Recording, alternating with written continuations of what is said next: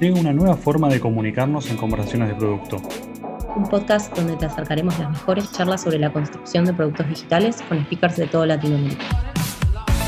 Hablaremos de los secretos del product management, de user experience, design product y tecnologías de los productos más exitosos del mercado. Mi nombre es Alex Roganovich. Soy Nacho Bacino. Mi nombre es Chris Molfat. Soy Lucila Rey. Estás, escuchando, el podcast, de, conversaciones de producto.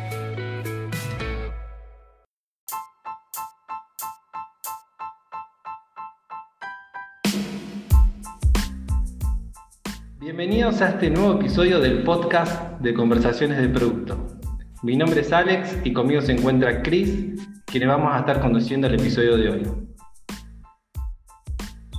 Bueno, en la primera temporada cubrimos las bases del rol de producto, qué es, cómo empezar y cómo se ve el rol en distintos contextos. En esta segunda temporada realizamos una encuesta y fiel a nuestras ideas, le preguntamos al público para saber cuáles serían las temáticas que le podrían agregar valor para poder trabajarlas y entrevistar. Y en eso nos encontramos que la relación de producto con diferentes roles y disciplinas era lo que fue más votado. En relación a eso, asumimos un desafío doble, que fue el de juntar duplas para que nos vayan contando estas relaciones de las diferentes disciplinas. Disciplinas de UX, metodologías ágiles, negocio, marketing, etc. El día de hoy nos vamos a encontrar justamente con una de las relaciones más cercanas, la de producto con el equipo de UX. Por eso, en este capítulo invitamos a Darcy Vergara, Head UX de LATAM, y a Walter Per, Product Manager en Walmart, quienes compartieron espacio en LATAM Airlines. Bueno, sean ustedes muy bienvenidos. Hola, ¿cómo están? Hola, muchas gracias. ¿Qué tal? Muchas gracias por la invitación. Excelente, muchas gracias por la predisposición y por compartir con toda la comunidad su experiencia y, conocimiento. Eh, ¿Quieren presentarse? ¿Quién Dale, parto, parto yo. Me presento, bueno, soy Walter Perl. Eh, actualmente soy líder de tribu de productos digitales de supermercado on demand en Walmart Chile. un nombre largo para escribirlo un poco, pero eh, más que todo, aparte de eso del trabajo, soy papá de dos pequeñas preciosas. Me encantan los asados. El fútbol era mi pasión, me encanta, pero ya después de tres veces el ligamento cruzado cortado, hoy día juego pádel. Así que nada, aquí estamos. Un gusto, muchachos. Em, yo soy Darcy Vergara, eh, actualmente estoy eh, en Latam Airlines em, como head de UX. Em, no he trabajado nunca en nada diferente a UX desde que salí de la universidad, me he dedicado a esto, no he hecho absolutamente nada más. Eh, me encanta, me encanta mi trabajo. Em, en mi vida profesional corro, soy maratonista, me gusta mucho correr ha sido terrible para mí este periodo porque no hubo maratones, obviamente, el año pasado y todas las maratones que tengo presupuestas este año probablemente no ocurran, así es que estoy engordando y comiendo. igual que todo, igual que varios. Bueno, ahí reitero mi, agradecimiento por participar del, podcast. Eh, la verdad que hubo mucha repercusión eh, cuando la comunidad se enteró que ustedes iban a participar de este capítulo. Así que va a haber mucha gente esperando eh, de, lo que ustedes puedan decir.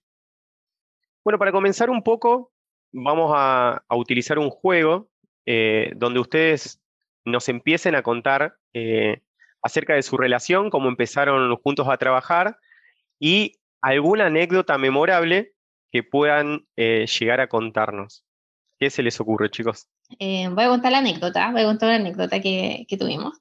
Em, creo que, creo que hicimos súper buena dupla, eh, tanto por las habilidades blandas quizás de ambos, como por las habilidades técnicas, la, la facilidad de la conversación, de poder llegar a acuerdos, eh, de ser personas eh, abiertas de mente, que se puede conversar, etcétera, etcétera. Entonces teníamos muy buena relación laboral.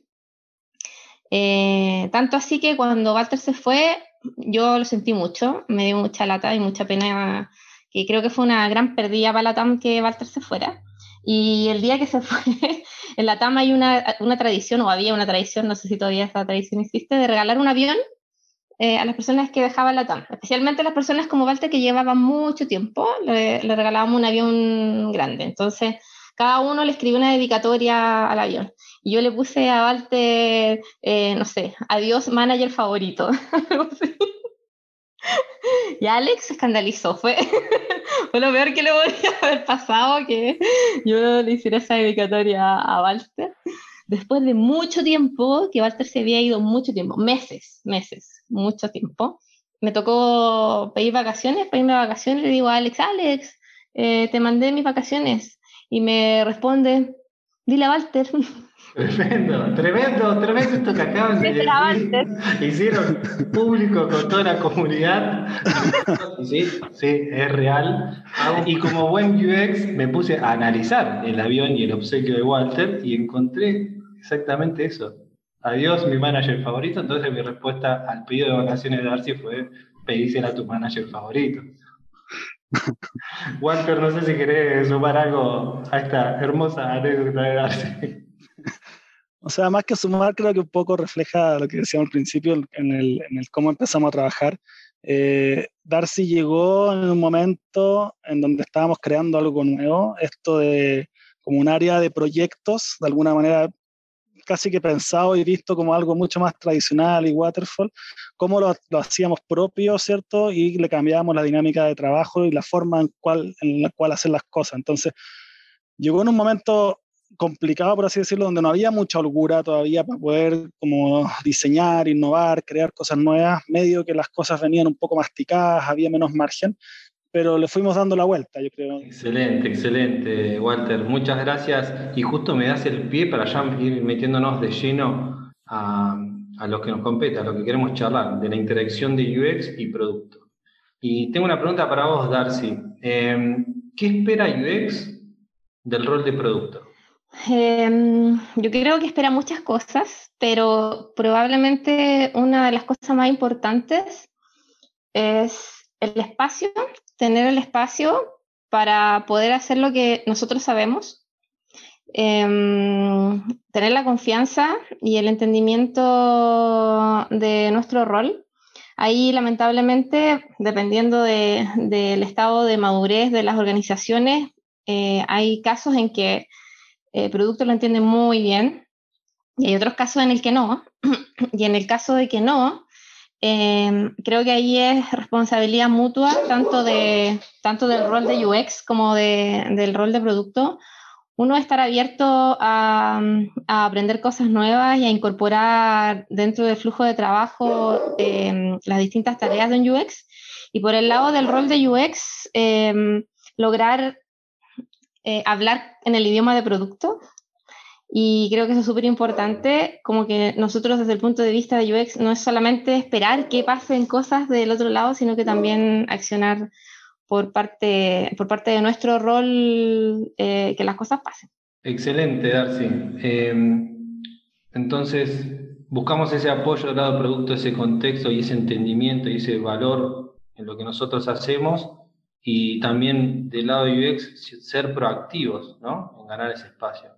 Y enganchando un poco con, con esta respuesta de Darcy Walter, ¿qué crees vos o, o, qué se espera de producto hacia el rol de UX? Yo creo que eh, los productos, desarrollo de productos en general, es, es un medio para poder resolver un, un problema o una necesidad de algún cliente, ¿cierto? Entonces, cada actor dentro de este ecosistema de los que estamos trabajando a la hora de desarrollar un producto tiene que cumplir un rol.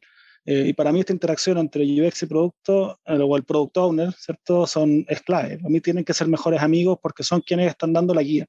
Entonces no pueden estar descolgados uno de otro.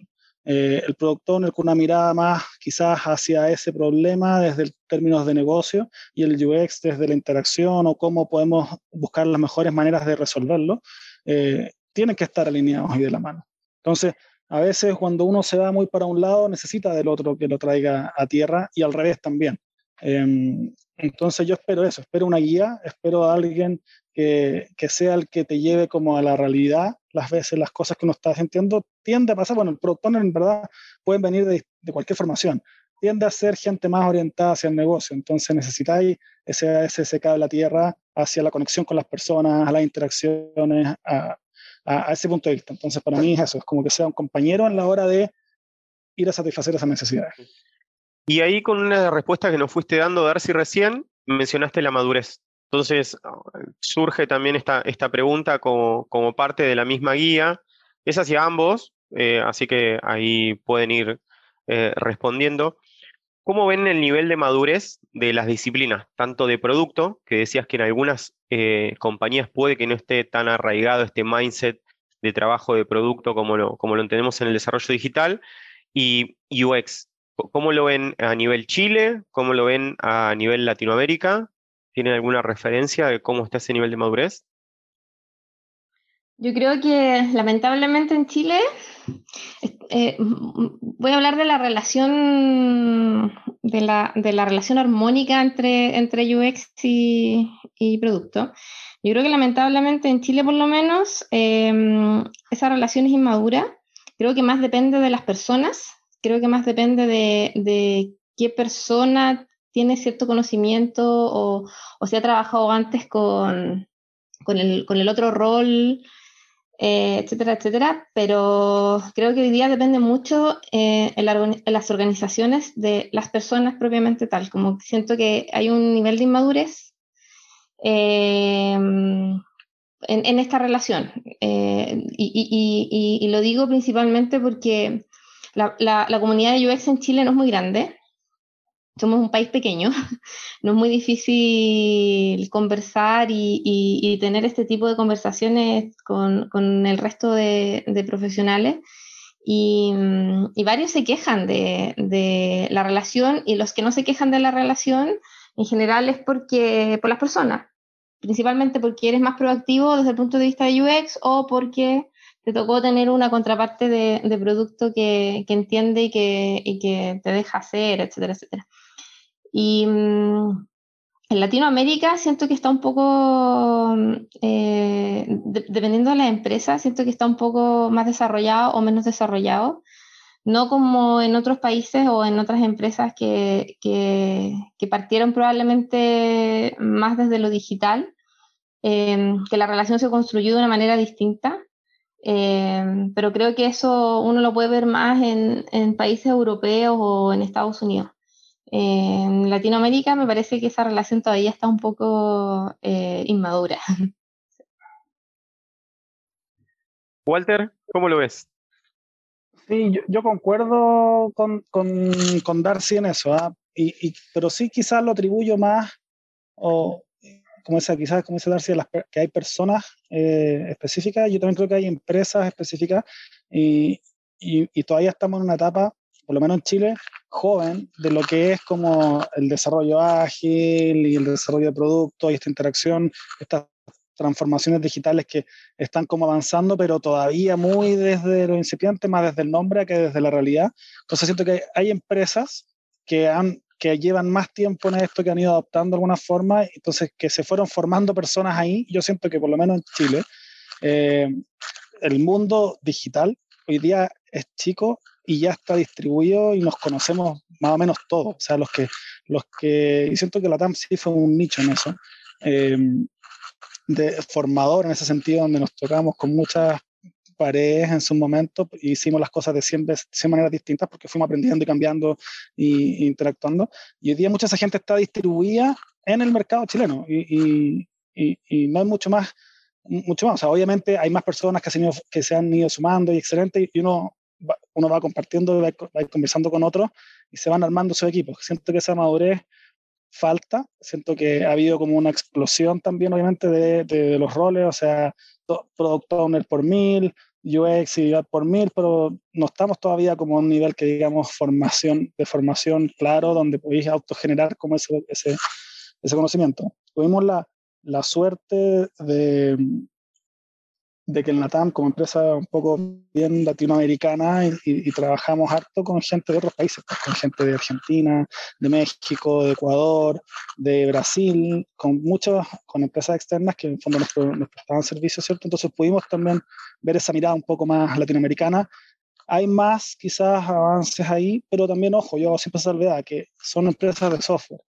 Eh, es distinto cuando lo llevas a la empresa de negocio. ¿eh? Entonces, en empresas de software se vive mucho más. En empresas tradicionales es más difícil. Entonces hay que hacer igual quizás ese juego. Ahí.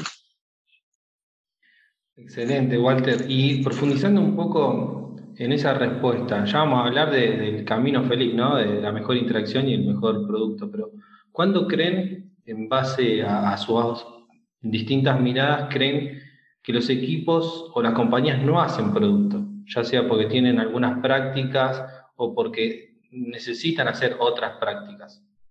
A mí yo siento que eh, depende de la misma empresa de cómo entiende al final esto mismo de, la evolución. Se tiende al principio a confundir como el, avanzar en desarrollo de tecnología y en hacer cosas con hacer productos y cómo mezcláis esto que son iniciativas o, proyectos derechamente o cosas que quieres cambiar con evolucionar productos probablemente tal. Creo que esa transición de pasar de solamente hacer proyectos y proyectos e iniciativas y cosas a realmente mirar cómo los productos evolucionan en sí mismos y eso por consecuencia debiesen ir bajando tu carga de proyectos y los productos evolucionar con base en indicadores y cosas, las iniciativas van a ser mínimas, van a seguir existiendo siempre porque las empresas van a hacer cosas transformacionales y transversales, pero eh, ese switch yo creo que toma harto tiempo el poder llegar ahí. Clarísimo, Walter. Es un lindo mensaje para los oyentes para poder identificar si estás trabajando eh, en un listado de proyectos en donde tiene un inicio y un fin y no estás trabajando en un producto evolutivo, es decir, si trabajas en proyectos y los abandonás cuando salen a producción, es justamente ahí cuando nace tu producto y cuando vos tenés que dar seguimiento y evolucionar. Clarísimo y está bueno el mensaje para los que están escuchando, si, si en sus células de trabajo está pasando eso, para levantar la mano y challengearlo. Darcy, ¿qué crees que, siguiendo con, esta pregunta, qué crees que no debería faltar eh, como en este cóctel para hacer un buen producto, una buena experiencia con el objetivo de construir productos exitosos? Uf, qué, qué grande la respuesta, qué grande la respuesta a tu, a tu pregunta, porque em, creo que nos pueden faltar muchas cosas no pueden faltar muchas cosas desde el punto de vista de la metodología, tanto de la metodología de desarrollo de un producto, eh, desde la metodología de UX. Eh, creo que no pueden faltar cosas desde el punto de vista de la relación entre, entre ambos roles, pero si tuviera quizás que, que resumir, porque creo que por, por cada uno de esos ámbitos hay varias cosas que son súper relevantes que, que, me imagino o que, o que yo esperaría que, que, no faltaran, pero si tuviera que resumir, creo que lo principal es, eh, esto va a sonar súper poco eh, metodológico quizás, pero, pero siento que eh, probablemente también las personas que nos escuchan ya saben mucho de metodología y, y trabajan en lo mismo que trabajamos nosotros. Y por lo tanto, si tuviera que elegir algo, creo que es súper importante eh, el diálogo, em, entender las posiciones de las otras personas que trabajan en un mismo ámbito, en el mismo equipo de trabajo.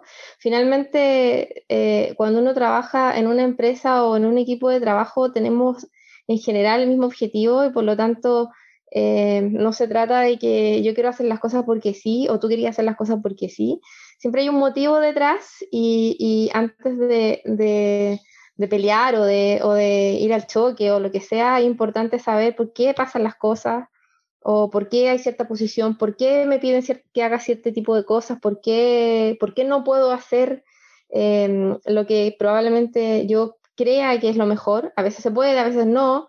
Y siento que es súper importante el diálogo y entender qué está pasando del otro lado para poder em, lograr ciertas metas. Eh, si, si, ese diálogo no existe, eh, no hay ninguna metodología que lo supere, no hay, ninguna, no hay ningún flujo, flujo de trabajo que lo supere. Podemos tener el mejor flujo de trabajo, podemos tener la mejor metodología, estar súper apegado a la metodología, pero si no hay un diálogo constante entre, entre los roles, creo que da todo igual. Bárbaro. Más mil, más mil a eso. Genial. Justo había una pregunta, una repregunta que venía en relación a esto, atando un poco a ciertos conceptos que tiene Marty Kagan acerca, acerca de la cultura de producto. Él, hace mención que muchas veces en el desarrollo de producto eh, nos está faltando involucramiento en eh, etapas tempranas de los equipos de diseño, los equipos de UX en general, de los equipos de tecnología e incluso del usuario, que a veces se le pregunta en última instancia y ya es tarde, en, general es tarde. Mencionaste recién, Darcy, el tema de la comunicación y el tema de estar todo el tiempo eh, en la misma sintonía. Ahí vos, Walter, pensás que hay algo más que atenta contra esta cultura de, producto, como lo menciona Marty Kahn? Em, para mí, el, o sea, 100% de acuerdo con lo de Darcy, soy convencido de que el, 80-20 del éxito o fracaso de lo que hacemos, el 80% está ahí, está en la comunicación, en los objetivos, en las expectativas claras, en entender que vamos todos por lo mismo. Y cuando logramos captar eso y enfocarnos en eso, las cosas fluyen. Eh, nunca nadie te viene a reclamar, nunca nadie en mi equipo viene a decir, oye, esto es muy difícil, eh, esto es imposible. No, no, siempre es como, oye, el, o sea, podríamos decirlo así, el UX diseñó una cosa, el productor no quería otra y el desarrollador entendió otra. Eh, entonces, esos son los tipos de problemas que hay en el fondo, o que la otra área no te pesca, no sé, eh, tiene otro objetivo. Esos son los problemas generalmente. No es qué difícil hacer esto. Eh, nunca, casi nunca nos encontramos con eso. Pero bueno, perdón, yendo a la, a la, la pregunta en concreto, creo que algo que es clave y que atenta un poco, como decía, más allá de las metodologías de todo, hay que entender que no todo puede ocurrir al mismo tiempo también. O sea, para mí es súper clave el tema de los ciclos de vida de los productos o, de las distintas etapas, como tú decís, en qué momento se involucran unos, cuándo se involucran otros, cómo, cómo sabemos a qué uno le tiene que dedicar más foco en un momento. Por ejemplo, yo siempre digo a, mis productores en general, como, el productor tiene como ciertos mil frentes al mismo tiempo y digo, chiquillo, o sea, hay un orden para ir tomando las cosas. Se va a repetir constantemente porque son ciclos, ¿cierto?, que van y vienen, pero digo, el equipo tiene que estar con trabajo. lo primero es que el equipo tenga pega. Si tu equipo no tiene un backlog claro, refinado, hacia adelante, tú no vayas a poder nunca salir de ahí y nunca vayas a poder estar mirando para adelante. Entonces, lo primero es que tu equipo tenga pega. Antes de ir a juntarte con stakeholder, empezar a ver métricas por todos lados, no sacáis nada porque hay que tener tu equipo tirándote encima y, y, y necesitas tener esa claridad. Entonces, primero que el equipo tenga pega. Segundo, empezáis tú a armarte hacerte más dueño de tu producto, conocer tu, producto, tu negocio, meterte con datos, meterte con métricas, armar, como decía una coach por ahí, tu, tu cinturón de herramientas, tu toolkit. Después, vaya a hablar con los stakeholders y vaya a traer esa información de vuelta porque tú ya tienes algo que llevarles encima, tenés tu herramienta, tus métricas, tu producto, traes feedback, ¿cierto? Eh, y después volví a darle pega porque se le acabó la pega al equipo. Y así, entre medio está ahí, y para mí eso eh, te va a liberar espacios para que junto con el UX podáis estar mirando siempre hacia adelante, esa visión de lo que tenemos que hacer, cómo vamos probando lo que vamos haciendo, cómo estamos haciendo. Para mí, el, entender que no todo puede ocurrir al mismo tiempo. Eh, y que sepamos que hay tiempos para todo y que prioricemos esos tiempos de acuerdo a la etapa en la que estamos. Creo que cuando tenéis más o menos o tratáis de entender eso, vaya a poder ir avanzando igual, de mejor manera. Excelente, me encanta las respuestas. Creo que es un checklist para para cualquiera que se está iniciando en esto, ¿no? Y me deja tranquilo Chris, Nacho y Lu que reconfirma el objetivo de esta segunda temporada, ¿no? Que es la comunicación, algo súper importante y que queremos profundizar con distintos stakeholders, como en esta ocasión, en UX y producto. Entérate antes que nadie sobre nuestro nuevo contenido en la comunidad.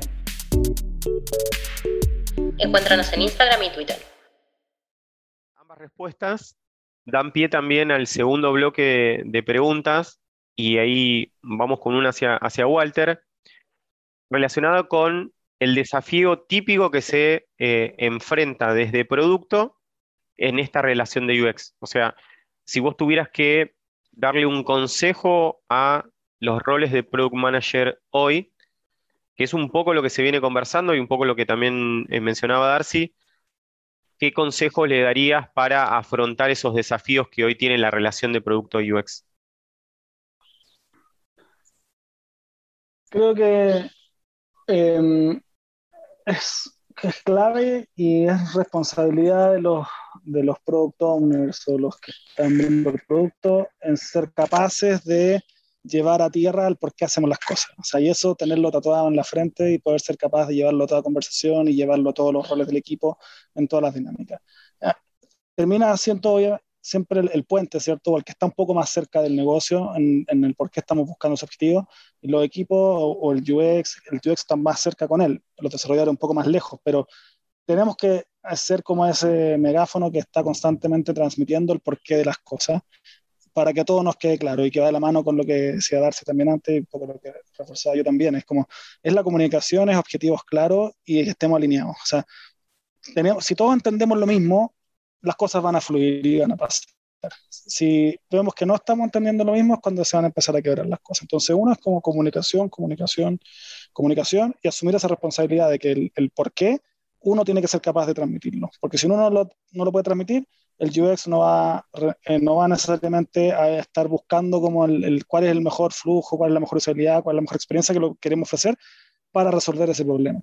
Eh, entonces, eso por un lado, yo creo. Y, y otro, en la relación, eh, para los product owners, yo les diría, o sea, tienen que incorporar al UX en todo y desde esas etapas tempranas del momento de pensar las cosas. Y va de la mano con lo anterior, o sea, si tú transmite la necesidad, transmite el problema, es sentarse juntos a pensar en la mejor solución. No todo es el número, no el número es algo que queremos mover, ¿cierto? Pero el otro es el que te va a poder ayudar a pensarlo para la mejor manera de poder hacerlo al final, lo más rápido y más temprano. Entonces, siéntense, discutan, conversen, eh, hagan los wireframes y, y rayenlos y, y, no sé, como eso, acérquense. O que no hay nada que más triste que dedicaste tiempo, esfuerzo, todo el mundo trabajó y te das cuenta al final de lo que hicieron por no validarlo, por no hacer experimentación, por no ir con el UX a hacer, te das cuenta que no funciona y perdiste X meses de tu vida, la cuestión quedó ahí, que nos ha pasado. Claro, me encanta. No, no, sé si Darcy nos va a dejar rayar los wireframes, habría que preguntarle después, pero siguiendo esa misma línea, Darcy, y llevándolo más a lo práctico, ¿no? Porque mucho de este contenido también es tratar de ayudar a las personas que hoy están transitando este camino de producto, del desarrollo de producto en general, a bajarlo a tierra a casos reales. Que, no sé si vos encontrás algún espacio que decís, acá hay que profundizar para poder eh, mejorar esa relación que dice Walter. Eh, si pudiste encontrar o crear o aprovechar y potenciar algún espacio en, la TAM con Walter para alinearse, estar comunicados, objetivos comunes. ¿Cómo lo ves, Darcy? Em, creo que, creo que, no sé, no sé si, o sea, creo que es un muy buen ejemplo, a lo mejor la relación profesional que teníamos con Walter, pero creo que quizás como lo decía en un comienzo, eh, fue porque eh, fluyó mucho la comunicación y el entendimiento de cada rol y el respeto por, el, por, por cada rol. Em, entonces la verdad es que fue muy fácil. creo, que, creo que partimos bien. Ahora, si quieres un mal ejemplo o, o, algún ejemplo desafiante, quizá no comparte. Nos pasa mucho, y voy a, voy a ser muy general, no, no, no voy a decir ningún nombre, voy a ser muy general. Eh, hoy día, o, lo que me está pasando mucho hoy día es que em, hay muchos perfiles de producto que, que incluso, como, como no me acuerdo eh, a qué se lo escuché el otro día, que casi llegan con el wireframe, así como quiero esto. Eh, y cuando eso se empieza, cuando pasa una vez, como que ya, uno va y conversa y mira, el, el rol es tal, nuestras tareas son estas, etcétera, etcétera. Pero cuando eso es repetitivo y comienza a pasar muchas veces, eh, ya hay un tema que es más organizacional y que no es un tema solamente de un perfil de UX o un perfil de producto. Y, ahí creo que es necesario eh, hacer una estrategia, hacer una estrategia de posicionamiento, de una estrategia de posicionamiento tanto del rol, de, de hacer un trabajo de hormiga y juntarte con todos los roles y decirle, mira, eh, el rol de UX hace esto. Eh, en el caso de que a lo mejor no esté claro las tareas en el flujo de trabajo, aclarar las tareas en el flujo de trabajo incentivar y desafiar a, a, los roles de UX a que, a que eh, hagan estas preguntas correctas, a que, a, que, a que tengan la capacidad de negociación y, y, también de ponerse en el lugar del otro, porque lo que, lo que muchas veces, no sé, a mí me ha pasado que, eh, no sé, viene una persona de un rol de producto y me dice, quiero esto, así tal cual, ahí el wireframe. Y, y, cuando me pasa eso es como, eh, no es cosa de decir no, esto es mi trabajo, sino que entender también por qué pasan esas cosas. Eh, a lo mejor la persona que hizo un wireframe eh, tiene, tiene incluso mm, menor nivel de incertidumbre de la que puede tener el, el, el UX y, quizás eh, esa información necesita que se, yo necesito que esa información se me traspase para poder hacer mi trabajo. Entonces, como que siento que ahí hay, hay, hay otros temas que van, de nuevo, más relacionados con la comunicación. Si viene Product Owner y me dice, necesito que el botón esté acá arriba porque sí, eh, quizás él tiene información que yo no tengo. Y quizás él no sabe que me tiene que dar esa información. Y quizás yo no estoy sabiendo pedirle esa información para tomar esa decisión. Walter, ¿qué, qué, opinas? ¿Qué pensás de, este cambio, ¿no? De UX como una especie de, consultora en donde te da un delivery y te da un diseño. ¿Cuándo sentís que UX empieza a diseñar producto? Un poco cuando, cuando pasa quizá eso que, que escribía Darcy recién. O sea, cuando es en, como consultora que te dan como un, output cuando tú pedías así una pedida nomás y decís quiero esto pum, y va a dar un resultado que te entreguen algo. Pero eso es pedir y vaya a recibir un output. Y es esa conversa input output y la conversa cuando estáis hablando de producto es en base a outcome.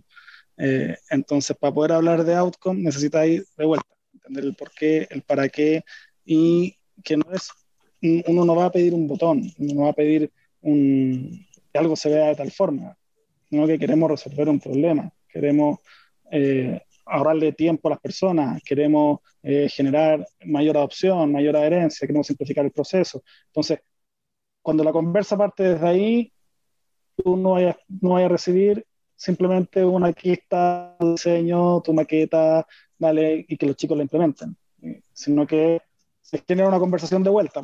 Entonces ahí la, la, respuesta va a ser del UX, ¿para qué? ¿Qué, qué necesitamos? ¿Qué estamos buscando? y con eso entonces se va a llevar y va a buscar ese mira, en la industria se hace de esta manera, en otro lado se ha resuelto de esta otra, creemos que estas son las mejores prácticas para hacerlo, bla, bla, bla. Y cambiar la conversación de vuelta de un input, un output a un outcome, y que al final se traduce en, general valor. Y ese es el rol como que siento como de cada uno. Entonces, cuando Darcy decía, es hacer las preguntas correctas al que cree que trae el problema o la necesidad de cubrir, y no la solución. Entonces, para tener un mejor contexto eh, en esta sinergia entre ambas disciplinas, producto y UX, estamos hablando de, de, una buena comunicación, hacer las preguntas pertinentes, el por qué, el para qué, el hacer partícipe eh, a UX en todo el proceso, desde el involucramiento de los wireframes, ¿Qué, ¿Qué, otras cosas creen que podría aportar en, ese, en esa mejor sinergia o mejor contexto de trabajo? Yo tengo una que creo que es uno de los grandes, eh, también es como consejo en general, creo que pasa mucho, o al menos a mí por lo menos pasado, que he estado desde el lado más de las empresas tradicionales, eh, entre la relación UX y, y, Product Owner. También cuando empieza a, quebrarse a veces relación o cuesta mucho más, cuando por un lado el UX se le olvida de alguna manera que estamos en una empresa que presta un servicio X, que busca solucionar una X, y no está en una empresa de diseño o de, ¿cierto?, eh, en una agencia, etc. Entonces, cuando se va muy hacia ese lado y se le olvida eso, empieza a traer soluciones, propuestas que pueden ser muy soñadoras y que a todo el mundo nos puede hacer sentido. Entonces, bacán, pero necesito implementar algo hoy. Eh, necesitamos resolver este problema mañana, no hacer algo ultra bacán. Entonces, ¿cómo traigo desde eso, que está un poco en la estratosfera, a la realidad. Y al revés también, pues cuando el product owner se le olvida que eh, tiene que ser responsable por el valor, por las métricas, por entender la visión del producto y, que de vuelta entender cuál es la necesidad que queremos resolver y se va y se enamora de su producto y trata de ir a construir un producto nomás, ¿cachai? En sí y evolucionarlo porque sí, falla también, ¿cachai? Se va también para otro lado. Entonces creo que esa, ese balance, eh, y a mí me pasó mucho y, me, y sigue pasando siempre, yo era un poco bien pragmático, así como es que ya, hasta aquí, y, vamos a implementar esto, ¿no? Y esa era como la, la, la, dinámica a veces que hay entre UX y yo cuando era productor teníamos más, está bien, vamos para allá, pero primero entreguemos acá. Qué bueno, está, genial los ejemplos porque yo también siento mucha identificación en tus palabras porque sucede todo el tiempo, es, un día a día. Y ahora trato de atar la siguiente pregunta con uno de los conceptos, Walter, igual la pregunta es para ambos también, que, mencionaste hace, hace unos minutos. Era el producto tiene a veces muchos frentes abiertos. Y mencionaste también que los product owners a veces van participando en cada una de las etapas de la construcción del, producto de diferentes formas. Entonces, ahí como ustedes ven ese intercalamiento o ese complemento que va sucediendo en cada una de esas etapas eh, entre producto y UX. ¿Cuándo consideran que tiene mucho más presencia producto? ¿Cuándo producto incluso tiene que soltar un poco más? Porque a veces producto siente o me da la sensación de que siente que tiene que estar permanentemente en todas las etapas, cuando hay ocasiones en las que no suma tanto valor y tiene que dar espacios a otras disciplinas. Tecnología para pensar la factibilidad de una solución, diseño para pensar qué alternativas tiene para resolver esa problemática. ¿Cómo ustedes ven esa relación de complemento, entrar y salir de producto de UX? La dejo ahí en la mesa al medio. Em, yo no sé si deba haber un momento así súper ultra marcado de aquí entro yo, aquí entras tú, o si el product owner tiene que estar pendiente de todo a lo largo de todo el proceso, así como eh, full presente. Yo creo que es más una relación súper simbiótica eh, entre, entre, no solamente entre el perfil de, UX y de producto, sino que en general en todo el equipo, en todo un equipo de trabajo. Eh, por lo tanto, a pesar de que hay tareas que son propias de un UX o hay tareas que son propias de un dev o tareas que son propias del product owner, eh, siento que, más que estar saliendo o entrando, lo que sea, eh, creo que la relación tiene que fluir de una manera tal que independientemente de quién sea el dueño, por decirlo de alguna forma, de alguna parte del proceso, eh, tiene que involucrar al otro. Si yo tengo que reducir la incertidumbre en un principio y no integro al resto del equipo en lo que estoy haciendo, eh, probablemente eso me signifique un problema en el futuro. Si yo no integro a los devs, si no integro a, al TL, si no integro al product owner, etcétera, etcétera. Así como también mm, necesitamos por parte de los otros perfiles que a los UX se les integre.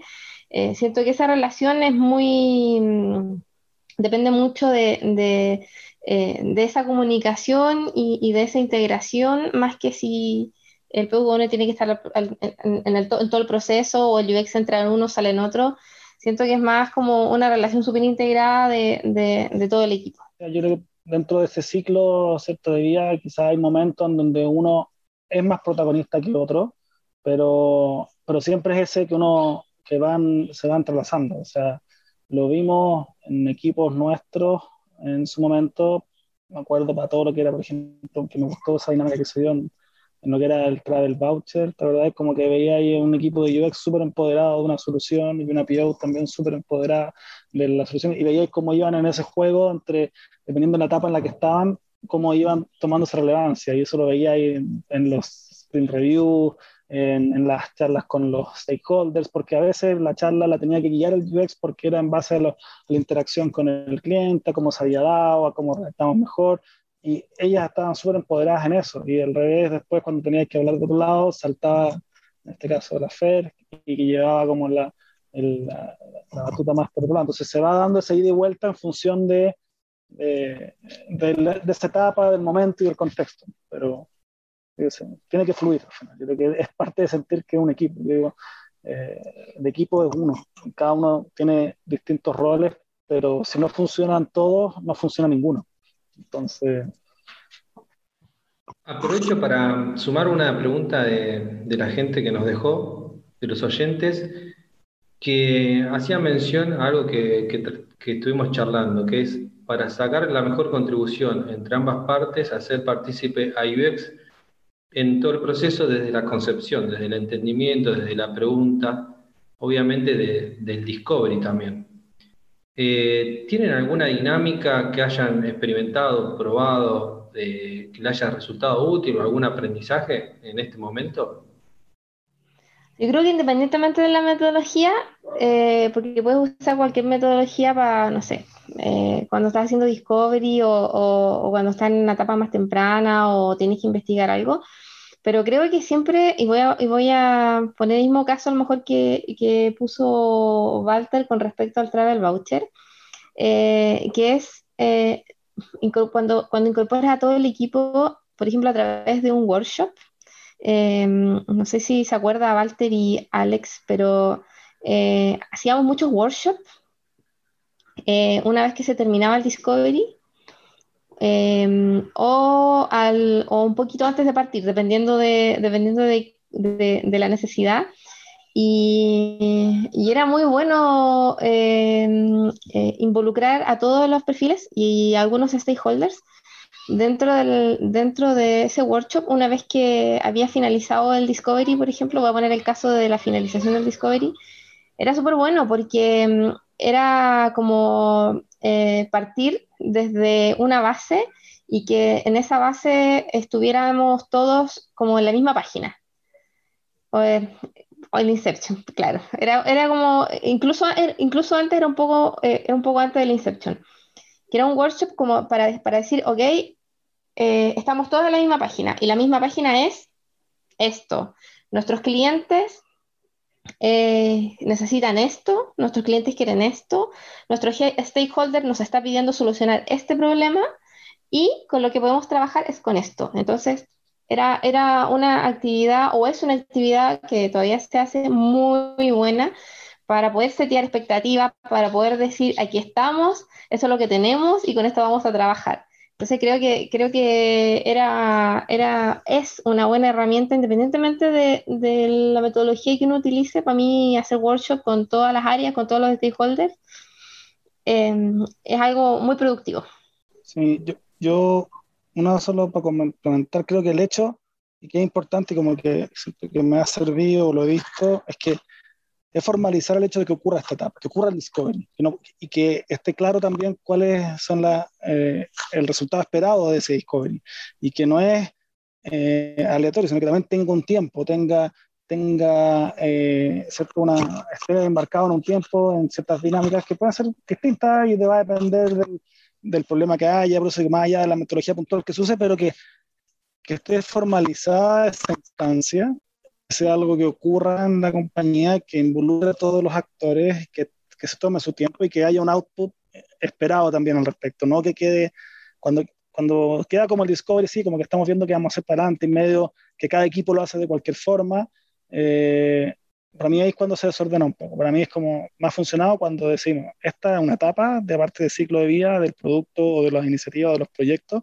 Ocurre en un principio, tiene un tiempo específico, tiene ciertas actividades que tienen que o tiene ciertos resultados esperados que te permiten entrar. Y ahí creo que se genera eso. Sea, sea Inception, sean eh, workshop específico, no, pero que se formalice para todo el ecosistema. No que, no que quede como al azar o interpretación de cada equipo para hacer como lo que viene para adelante. Creo que eso sí me ha servido en el fondo. Me encanta, me encanta porque se le da mucho valor a ese setup, a esa especie de kickoff, donde todos hacen una apuesta en común acerca del objetivo que se espera y sobre el trabajo que se va a estar realizando en determinado tiempo. Así que está bueno, más allá, como decía Darcy, al margen de la metodología que cada uno quiere implementar, eh, que exista esa etapa, que exista esa, esa, en común eh, para que los equipos también tengan mucho más entendimiento. Sé parte de la comunidad. CDP es un espacio colaborativo donde todos los profesionales que diseñamos y construimos productos digitales podemos compartir nuestras experiencias. puedes enviarnos tus artículos originales para publicarnos en nuestro blog en Medium.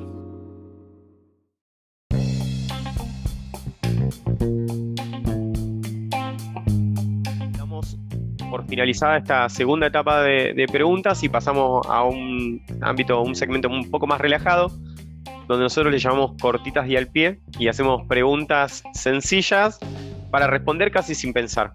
Así que les vamos disparando preguntas y ustedes nos van diciendo. La primera para Darcy ahí es fras- frases hechas de los product manager. ¿Con qué te corren los product manager cuando vos tenés que plantear algo? ¿Hay algo que sea un cliché de- de- del equipo de producto?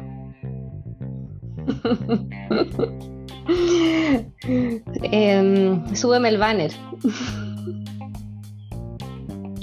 súbeme el banner que arriba se ve, que arriba se ve más. que convierte mejor seguro, ¿no?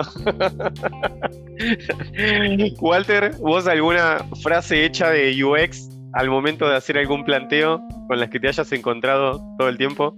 Testeamos con un montón de gente y en verdad vieron a un par ahí abajo de repente en el Starbucks. Eh, Los oyentes no la ven a ver, sí, pero se muere de risa. Exacto. Yo tengo otra pregunta para ambos, a ver qué, qué opinan. Los dos trabajan en empresas muy grandes como Walmart y Data Airlines. Entiendo que los pedidos deben ser muchos. Distintas formas polite de decir que no. Ah, ya, yo tengo la mejor. la mejor forma de decir que no. Em, tenemos que testearlo. Walter se va a reír. Tenemos que testearlo para ver si efectivamente em, los clientes lo entienden o vamos a investigar, vamos a hacer algún research para entender si es que nuestros clientes están interesados o no están interesados. Creo que la mejor forma de decir que no. ¿Vos decís que después de escuchar eso queda colgado mi pedido? Queda en stand-by. te queda stand espera los resultados te vamos a avisar. Yo creo un poco, bueno, es parte de mi pega, justamente decir que no, creo, eh, muchas veces, entonces trato de hacerlo siempre lo más polite. Eh, y creo que una manera de ser polite y al mismo tiempo decir la verdad y un poco sacarte es que, un poco, lo siento, no soy yo el que priorizo, ¿cierto? Es, es la compañía la que prioriza, entonces vamos a ver allá donde se hace esa instancia, priorizamos compañía y lo hacemos. Aquí no soy yo el que un poco el que tiene ese, ese poder de decir esto es lo que hay que hacer. Es una decisión compañía. Buenísimo. Bueno, ahí damos fin al ping-pong de preguntas y respuestas rápidas. Agradecerles la, participación de ambos, el tiempo, eh, el hecho de poder compartir sus conocimientos y sus experiencias eh, juntos y de sus experiencias hoy por separado eh, y de cómo fueron eh, atravesando este recorrido de la disciplina. La, la audiencia seguramente va a estar muy agradecidos. Si quieren compartirnos algún blog, algún hiring que esté ocurriendo en cada una de las empresas, bienvenido a hacerlo. Eh, pero desde ya, muchísimas gracias de todo corazón de, de su participación. Muchas gracias a ustedes. Es, no, no, no nos conocíamos, Cris.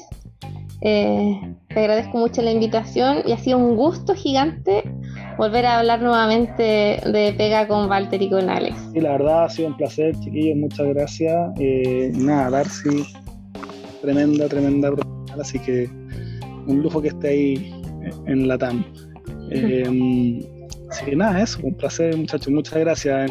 El placer es nuestro, chicos. Muchas gracias por compartir este momento y con toda la comunidad sus experiencias. Bueno, los esperamos en el próximo episodio donde vamos a hablar de la relación producto y marketing.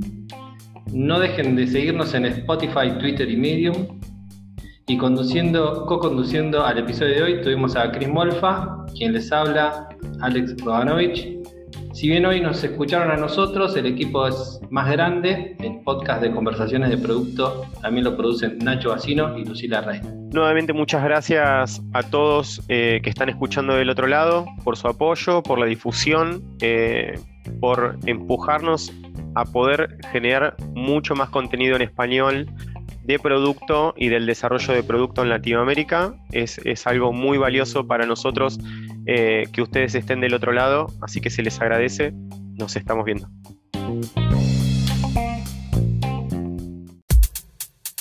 Este fue el podcast de Conversaciones de Producto. Síguenos en Spotify para escuchar nuevos episodios.